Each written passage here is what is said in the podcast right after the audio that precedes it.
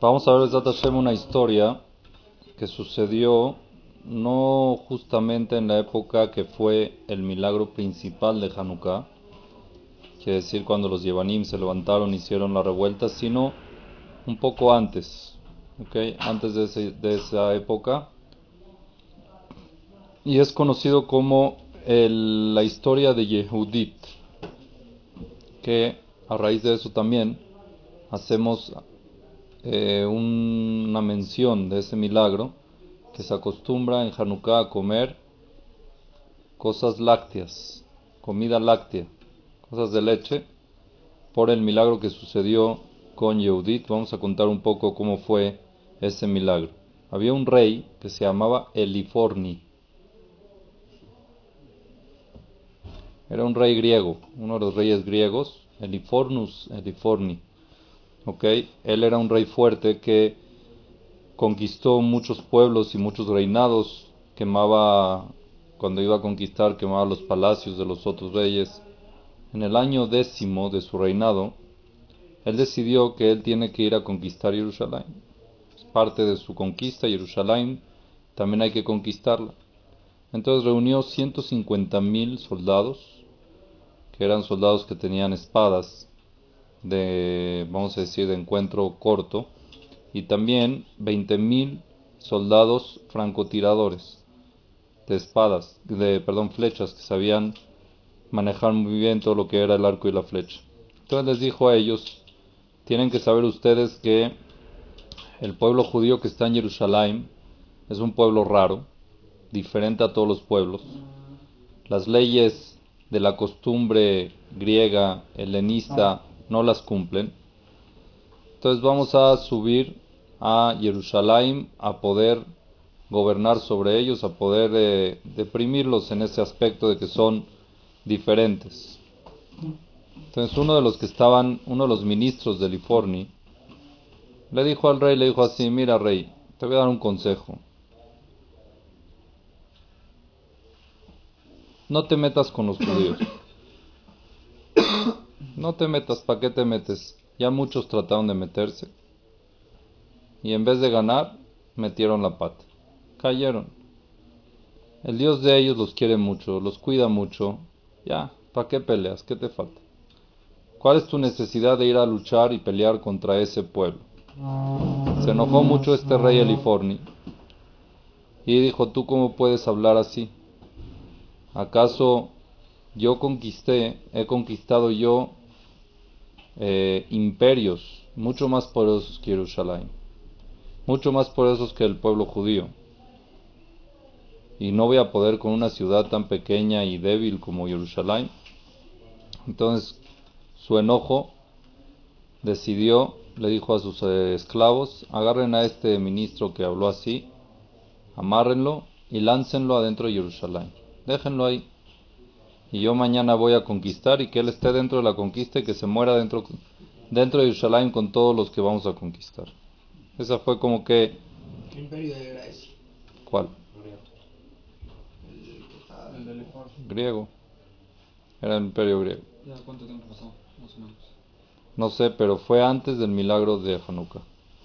Eh, unos años antes del milagro de Hanukkah. Entonces ahí cuando cuando ya les dijo que lo hagan así, le dijo Aliforni al ministro este, le dijo, si tan seguro estás tú con lo que dices, órale, júntate a ellos, únete a ellos y que así tu final sea igual que el final de ellos, que los vamos a terminar matando. Y a ver si el Dios de ellos te salva. Tanto tú dices el Dios de ellos, a ver si el Dios de ellos te salva. Y así efectivamente lanzaron a este ministro a Jerusalén y este ministro cuando llegó a Jerusalén se reunió con los ministros de guerra que habían en esa época, que se llamaban Uziyahu, hijo de Mijá, y Carmí. Uziyahu ben Mijá y Carmí, que eran los ministros de guerra, los generales, y les contó cuál era el plan de Liforni, de este rey, de ir a conquistar Jerusalén. En verdad, conocían el poder y la potencia de Liforni, entonces los habitantes de Jerusalén tuvieron miedo ¿Y qué hace un yehudí cuando está en una situación difícil? Fueron al Betamigdash, que estaba todavía en pie, estaba funcionando, y le empezaron a rezar a Kadosh Baruchum que por favor escuche y que cambie el plan de Liforni, que cambie el plan de este rey de que lo que quiere conquistar Jerusalén, que quiere acabar con los Yehudim, que no lo deje eh, que no lo deje hacer sus planes. Y así empezaron a rezar, rezaron mucho todos los habitantes de Jerusalén hasta que sintieron una confianza plena en Akadosh Baruj y en su salvación. Y así fueron a este rey, a este ministro, perdón, que les avisó de la guerra y le dijeron, tú dentro de poco vas a ver cómo es la salvación de Dios, Yeshuat Hashem, la salvación de Akadosh Baruj y nos vamos a poder vengar de este enemigo Eliforni. Al otro día, efectivamente se acerca Eliforni con todo su, su batallón, con todo su ejército grande hacia Jerusalén. La gente de Jerusalén decidieron que hay que hacer Ishtadlut. ¿Qué es Ishtadlut? Esfuerzo.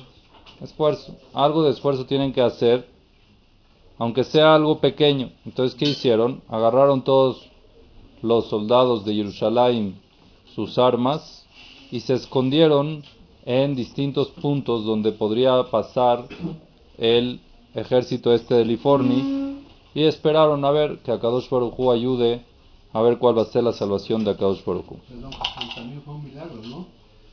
De que hayan echado a ese... Todo fue un milagro correcto. luchar, Sí. Si no, ¿cómo se hubieran enterado? de- Correcto. Ahí empezó otro milagro. Sí. Entonces, eh, los ministros de Liforni, cuando iban en camino a Jerusalén, los consejeros de guerra y eso, le dijeron así, le dijeron a Liforni, mira rey, te vamos a dar un consejo. En vez de guerrear contra, esta, contra este pueblo de Jerusalén, de entrar en guerra y tener bajas por nuestra parte, puede ser, vamos a hacer otro, otra estrategia. ¿Cuál es la otra estrategia? Vamos a acampar aquí en las montañas de alrededor de Jerusalén, las montañas que están alrededor de Jerusalén, y vamos a frenar o a bloquear todas las fuentes de agua que llegan a Jerusalén. Vamos a cerrar el, el- el- el chorro de agua, El acueducto, ¿no? el acueducto lo vamos a frenar para que no les llegue agua a la gente de Jerusalén. Cuando empiecen a tener sed, entonces así se van a ceder, ellos solo se van a entregar sin necesitar luchar. Porque si les cortas la entrada de agua, no hay agua en el lugar, tienen sed y va a ser un problema para ellos y así se van a entregar solos sin tener que luchar con ellos. El Iforni le gustó la idea y decidieron hacer eso. Habitaron alrededor de todas las montañas alrededor de Jerusalén y eh, pararon todas las fuentes de agua, agua potable que le podía llegar a Jerusalén. Y así efectivamente, después de 20 días de sitio, de que frenaron las aguas de Jerusalén, ya empezó la sed a dar señales dentro de Jerusalén, ya la gente se empezó a desesperar, ya los pozos estaban casi vacíos de agua y el pueblo tenía mucha hambre, mucha sed, perdón, ya había sed en el pueblo de Jerusalén y todos fueron con quién, con Uziau. Fueron con Uziau las personas y le dijeron, por favor, vamos a, vamos a allá a entregarnos a Liforni, porque si no, nos vamos a morir de sed. Es mejor ser esclavos vivos bajo el mando de Lifornia que morirnos de sed así nomás. Vamos a hacer algo. Escuchó Uziau lo que le decía al pueblo y fue a pedirle tefilá a Kadosh Baruj Hu. Le pidió tefilá a Kadosh Baruj Hu. Cuando terminó, se paró Uziau y tefilá para saber qué hacer, que Kadosh le dé inteligencia y sabiduría de cómo actuar en esta situación. Si es que hay que entregarse o hay que, ¿qué hay que hacer? No sabía qué hay que hacer. Ellos podían ir a atacar, pero no sabían, era un, un ejército muy grande y muy poderoso. Se para Uziau y le dice a su, a su ejército, le dice, ¿saben qué? Vamos a esperar cinco días más. Vamos a aguantar cinco días más. A ver la salvación de Akadosh Baruj. Si dentro de cinco días no vemos alguna Yeshua, alguna salvación de Dios, vamos a hacerle caso al pueblo y nos entregamos al Ifor. Cuánto tiempo estuvieron sin agua. Van 20 días.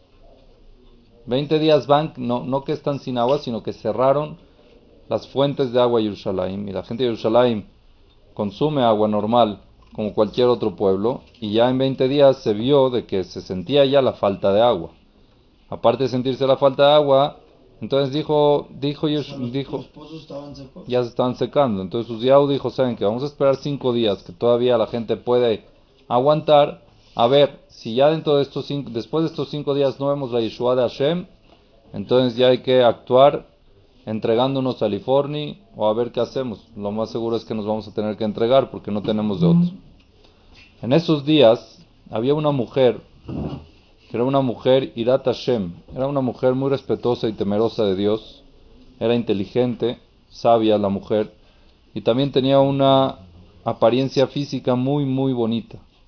Era muy bonita, pero era una mujer que será, una mujer bien eh, recta, senuá, pura, recatada, que todos los que la veían de verdad le caía, tenía una gracia especial, una mujer con una gracia especial, se llama Yehudit y era la viuda de una persona que se llama Beeri. Esta mujer era viuda, Yehudit, la almaná, perdón, Yehudit era viuda, pero era hija de Beeri. que es un nombre. No dice cómo se llamaba su esposo, la verdad no sé a qué familia pertenecía, pero era Yehudit Bat Beeri. Yehudit, la hija de Beeri, ella era viuda. ¿Ok? Yehudit hizo en la terraza de su casa un mini knis, un templo, un cuartito especial para pedir tefila. Ella subía a ese cuartito a pedir tefila, no solo ella, sino también sus sirvientas que la acompañaban, también le rezaban ahí a Kadosh Barujú, ella con sus sirvientas, siempre ella subía a rezar y era sabido que esas tefilot se escuchaban, tenía como una conexión especial con el Shamaim esta mujer, Yehudit Batberi. Cuando escuchó Yehudit lo que dijo Uziao de que vamos a esperar cinco días a ver qué onda, no le gustó mucho la idea. ¿Por qué? Porque vio que era como una falta de emuná del pueblo y de Uziao también.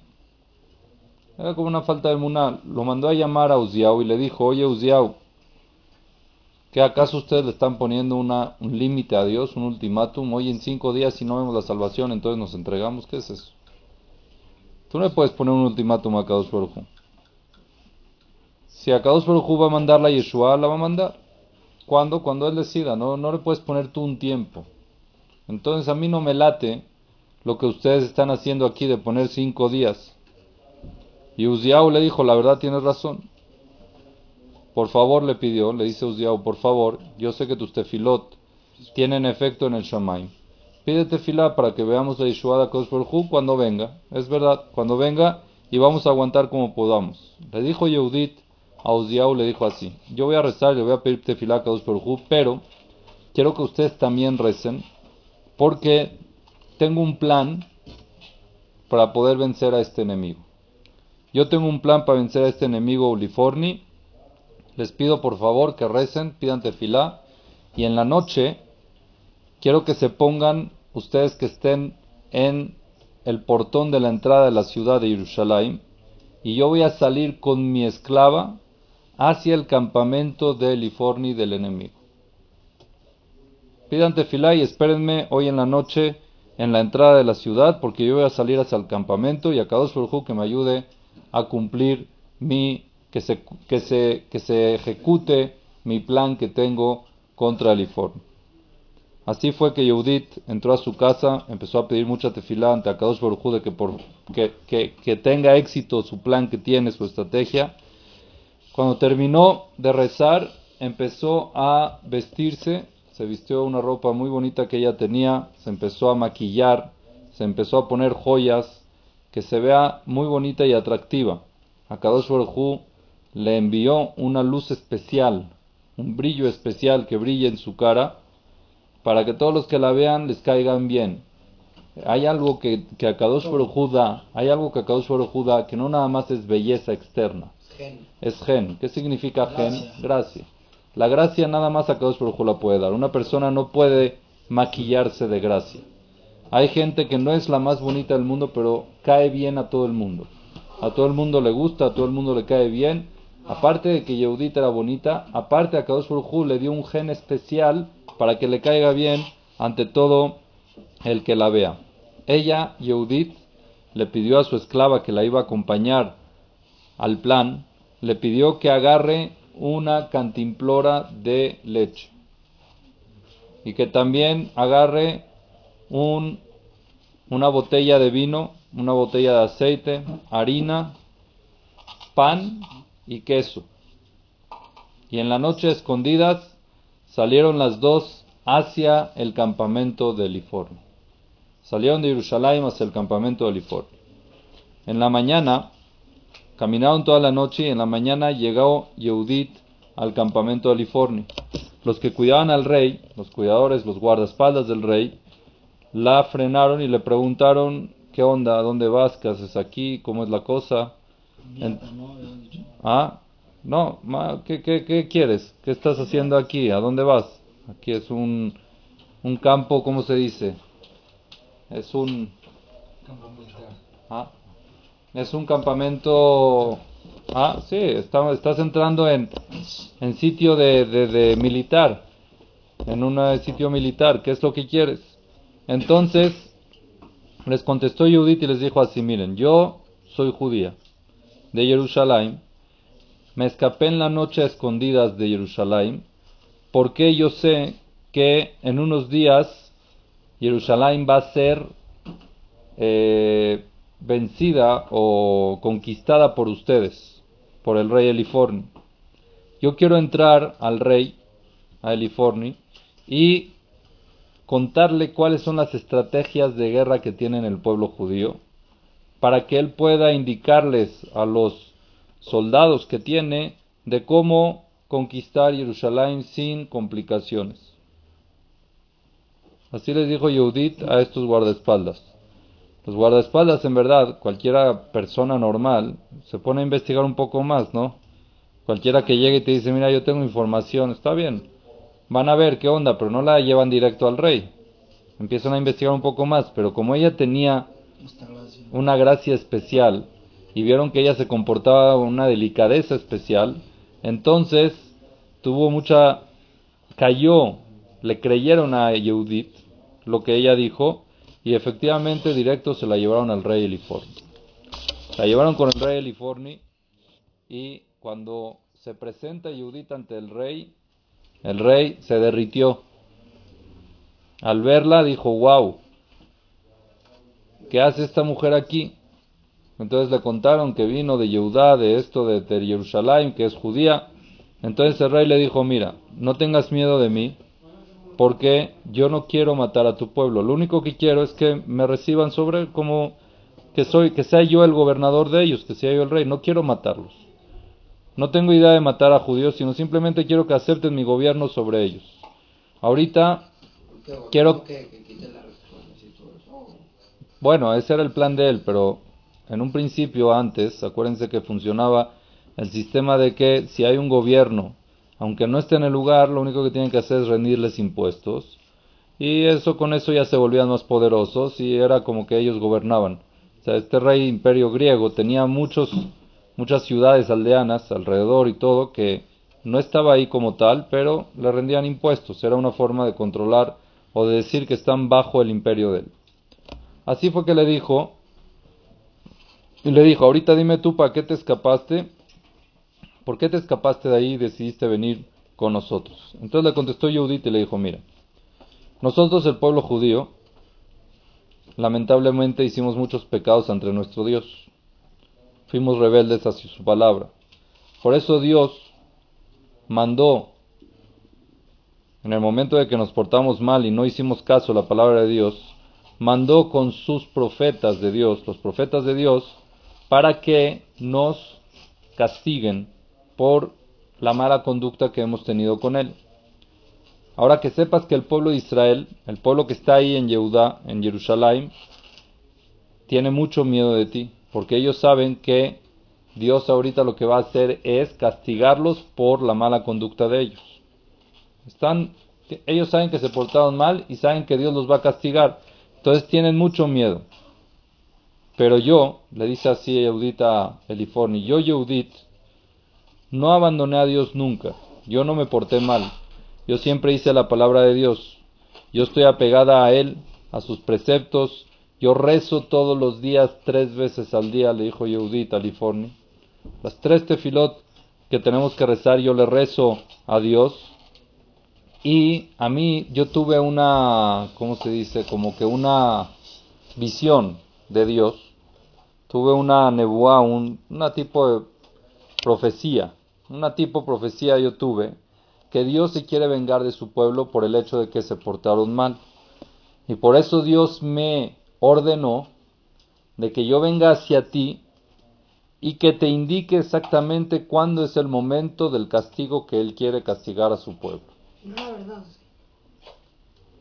Yo voy a saber exactamente cuándo es el momento que el Dios del pueblo de Israel esté enojado con el pueblo de Israel.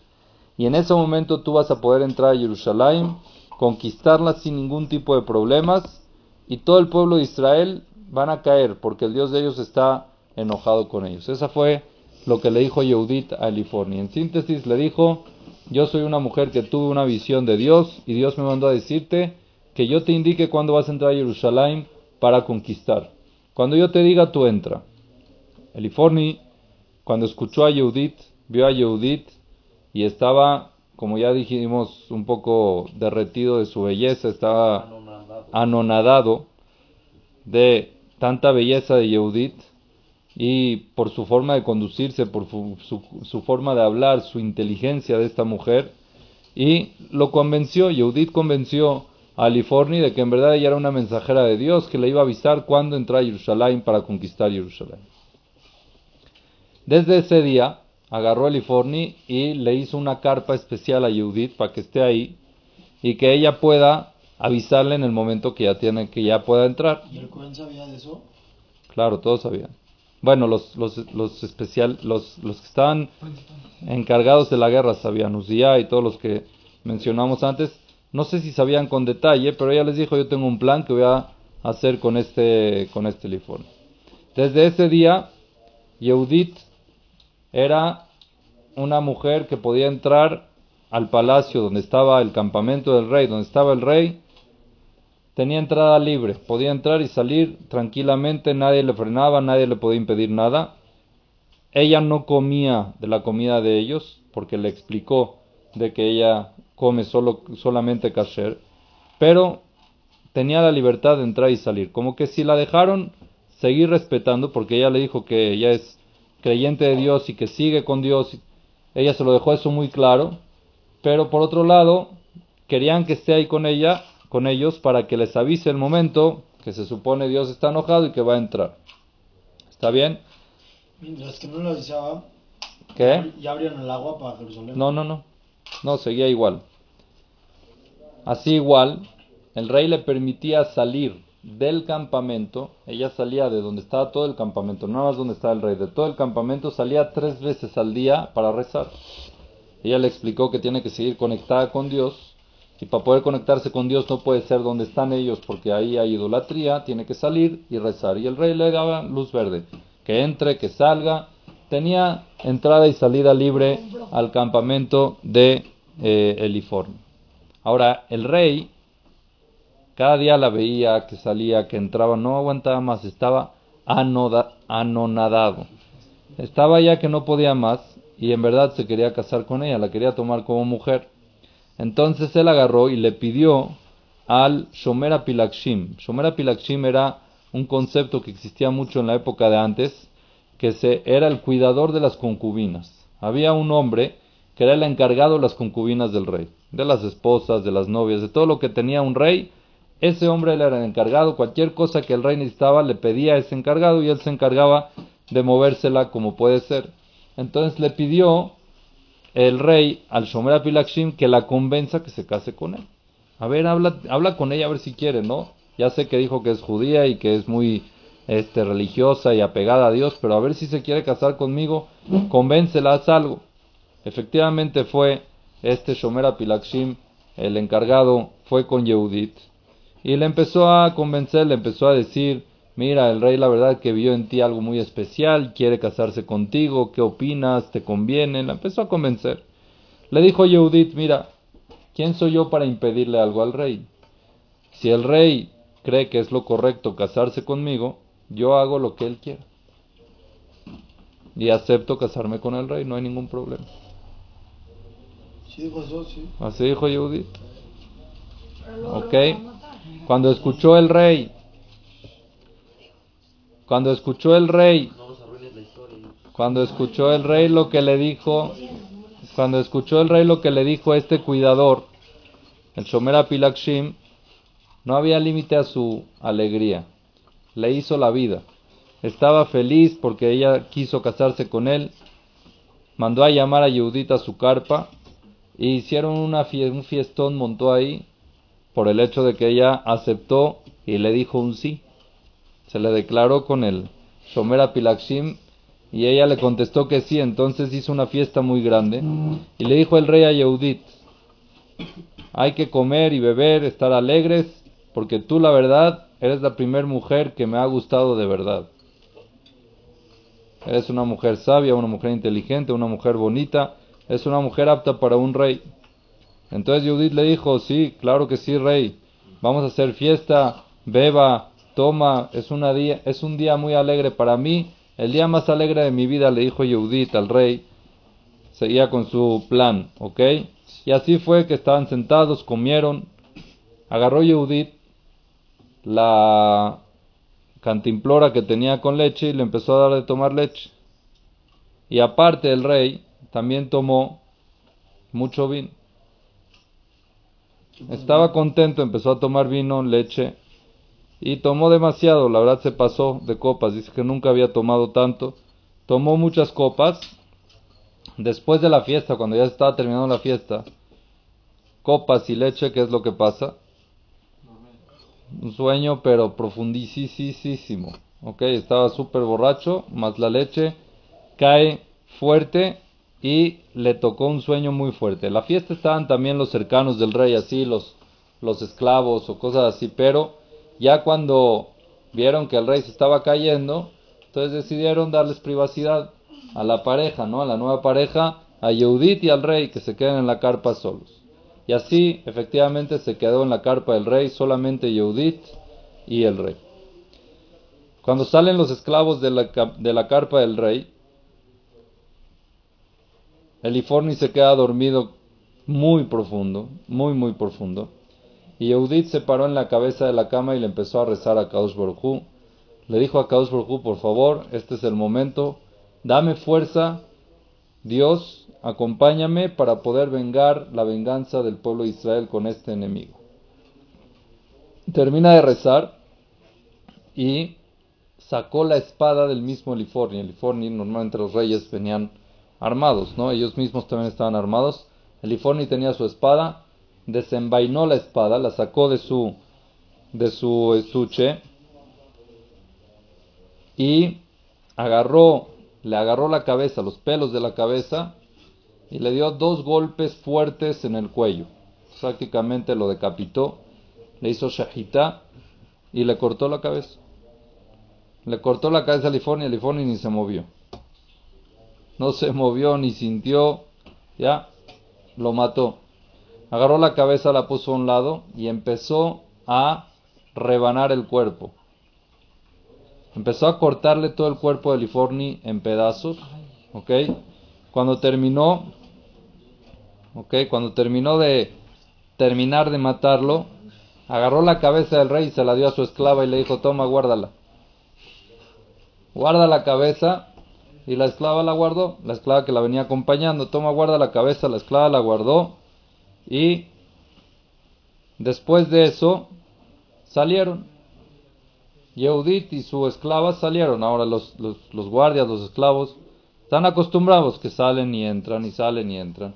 Y van a rezar y van a salir y van a entrar. Entonces no, no sospecharon nada. Vieron que la cosa era rutina, ¿no? Entonces Yehudit y su esclava salieron, pero ya no salieron para regresar, sino salieron para irse hacia Jerusalén. Llegó Yehudit a los portones de Jerusalén y clamó y dijo, abran las puertas de Jerusalén porque Akadosh Baruj está con nosotros, que hoy le hizo una salvación grande al pueblo de Israel. Cuando escucharon los, los que estaban cuidando en la entrada, la entrada de Jerusalén, los cuidados de la entrada de Jerusalén, escucharon la voz de Yehudit, la vieron que estaba regresando del campamento de Liforni bien, sin ningún tipo de problema, Entonces se alegraron mucho y se empezó a expandir el, el rumor de que Yehudit regresó. Llegaron todos, niños, grandes, pequeños, vestidos de Shabbat, vestidos de fiesta, a ver cuál fue el milagro que sucedió. Yehudit les, contestó, les contó toda la historia, cómo funcionó, cómo fue su estrategia y que Akadosh Baruj Hu la ayudó y sacó de la bolsa donde tenía, sacó la cabeza de Lifornia. Aquí están, miren. Este es el rey que tanto teníamos miedo de él. Miren cómo Hashem nos ayuda, aquí lo tengo. Entonces todos empezaron a alabar a Kadosh a cantar y agradecerle. Y la cabeza de Liforni que hicieron, la colgaron en la, en la muralla de Jerusalén a vista de los enemigos. Estaba ahí colgada la cabeza de Eliforni. Le dijo Yehudit a Uziau, que era el, el, el, eh, a y los generales de guerra, les dijo así, ahorita estoy seguro de que Akadosh Baruj Hu entregó en manos de nosotros a Eliforni, pónganse fuertes, agarren valentía para guerrear, y Yehudit les aconsejó exactamente cómo atacar a ese campamento de Eliforni. ¿ok? Les dijo por dónde mejor, dónde está más vulnerable, esto, esto, otro, cómo tienen que acercarse e ir para allá. Y efectivamente le hicieron caso a Yehudit. Cuando fue la madrugada, ok, agarró el ejército de Jerusalén, cada uno su, su armamento que tenía, y salieron de la ciudad para ir a guerrear, para ir a conquistar el campamento este de Eliforni. No se acercaron mucho, hicieron una estrategia que así fue la que Yehudit les aconsejó. La estrategia fue ustedes hagan ruido. Primero ustedes tienen que hacer ruido para que ellos se enteren de que ustedes quieren empezar la guerra. Era una forma de cómo anunciar guerra. Agarraban un tipo de trompetas o shofarot y empezaban a tocar fuerte, como que anunciando estamos listos para la guerra.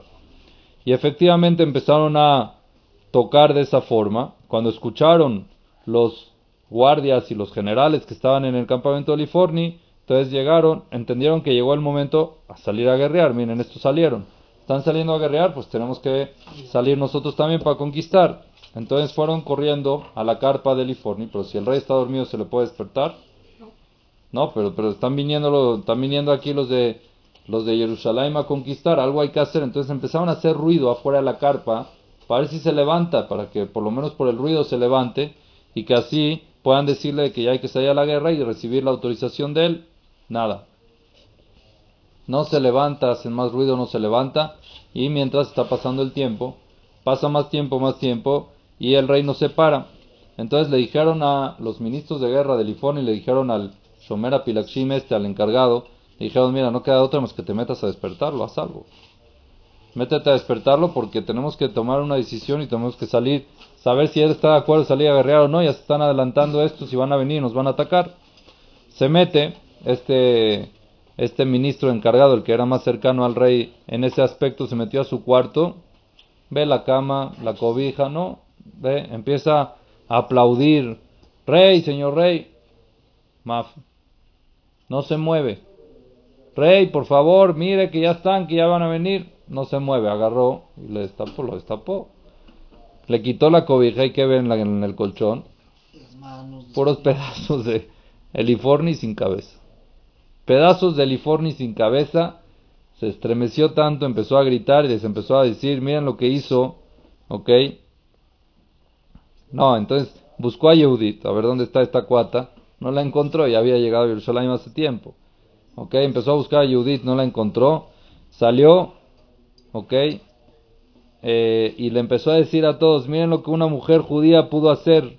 Se llevó la cabeza de nuestro rey, lo mató y se la llevó. Nuestro rey está muerto. Ahí está en la cama todo sangrado, todo cuarticiado, todo cuarteado, eh, cortado y sin cabeza. Entonces empezó un pánico en todo el campamento de Liforni, un pán- pánico fuerte. En ese momento, ese fue el momento que esperaron el ejército de Jerusalén, el ejército de Yehudá, para atacar. Cuando vean pánico, movimiento dentro del campamento, ahí era el momento para atacar. Enseguida fue como Yehudit les dijo, fueron y empezaron a correr hacia el campamento de Liforni. Y estos como perdieron la cabeza, perdieron al rey, Entonces no les quedó de otra más que escaparse, porque no tenían no sabían bien cómo hacer, estaban entre el pánico y es, se empezaron a escapar en, en las montañas y la gente de Yehudá los alcanzaron, los golpearon, les pegaron, los mataron. ¿Ok? Así los empezaron a empujar, a perseguir, perdón, y otras personas del campamento también de Yehudá fueron hacia el campamento para agarrar el botín. Todo lo que dejaron ahí los soldados escaparon sin nada, dejaron todo ahí, todo lo que agarraron, ya sea, eh, ¿cómo se dice?, ganado, caballos, oro, todo lo que llevaban a la guerra y lo dejaron y así se lo agarraron y se lo llevaron a Jerusalén y ganaron y vencieron a este eh, Liforni que era un Rasha también. Tan grande era el botín que dejaron que tuvieron una riqueza, era mucho, mucho dinero, mucha riqueza para Jerusalén.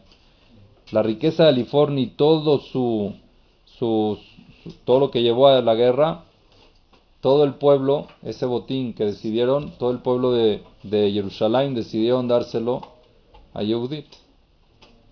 Le dijeron a Judith, la verdad, fue una estrategia tuya, te mereces tú todo el botín que se juntó aquí, era muchísimo dinero y muchísimas pertenencias que habían agarrado. Y ella volvió, Y a ser, Judith, ella volvió a ser viuda. Yehud- siempre fue viuda. No, se lo quitó, ¿no? Se casó. ¿Con quién? ¿Existe una judía que se case con un goy, según la Torah? Entonces no se casó. ¿No? Siempre fue viuda. No existe un matrimonio entre un goy y una yehudí, según la Torah. Pero esa no fue, esa no fue la boda, ¿verdad? Solo fue que se le dijo que sí. Fue como que era, era ya como que sí, ya. Era la fiesta y ya, no había mucho que hacer. Era boda de guerra, boda en el campamento de guerra, era lo que había que hacer, no había mucho. Seguramente si es que normalmente si pasaban cosas así, regresando a la ciudad y hacer una fiesta más grande, pero sí, ya, ya era como que aceptó y ya era como su esposa, o sea, para él así era. ¿Está bien? ¿Qué hizo Yehudit con toda esa riqueza que le dieron, que conquistaron? La donó Al Bet- al Bet Amigdash. Pues yo no necesito riqueza, yo estoy muy bien. Todo este dinero va para el Bet Amigdash, para que se mantenga el Bet Amigdash, para que compren korbanot, para que le den a los Kohanim. Y así donó todo al Bet Amigdash. Ahora, ¿qué pasó con esta persona? ¿Se acuerdan de que era consejero del rey y que le dijo que no se meta con los judíos y lo lanzaron ahí? Este Goy, cuando vio la salvación de Akadosh Baruj Hu, cómo protegió al pueblo de Israel, se impresionó tanto que decidió convertirse. Se convirtió él y toda su familia y crecieron en Jerusalén. Se quedaron, se quedaron en Jerusalén conversos por ver la grandeza de Akadosh Baruj Hu, él y toda su familia. Así se engrandeció y se santificó el nombre de Akadosh Baruj Hu en el mundo y todos hicieron un, una fiesta y alabanza y agradecimiento a Akadosh Baruj Hu por este milagro que les hizo con este rey Eliforni. Y esa fue, esa es en síntesis la historia de Yehudit Batberi, que era una mujer con mucho poder y mucha valentía que decidió vengarse y tomar las riendas y hacer algo para salvar al pueblo de Israel. Y gracias a eso, o para, perdón, para mencionar o conmemorar eso también en Hanukkah, acostumbramos a comer comidas lácteas que tengan leche, como fue la leche que le dio eh, Yehudita al rey, y también le dio queso y le dio cosas que hacen dormir. Entonces, ese fue el plan de ella, hacerlo dormir y cortarle la cabeza, por eso se come en Hanukkah cosas lácteas, y con esto terminamos esta historia de Yehudit Batberi, la grandiosa y valiosa y va- valiente. Maruja Adonai Leolam, amén, amén.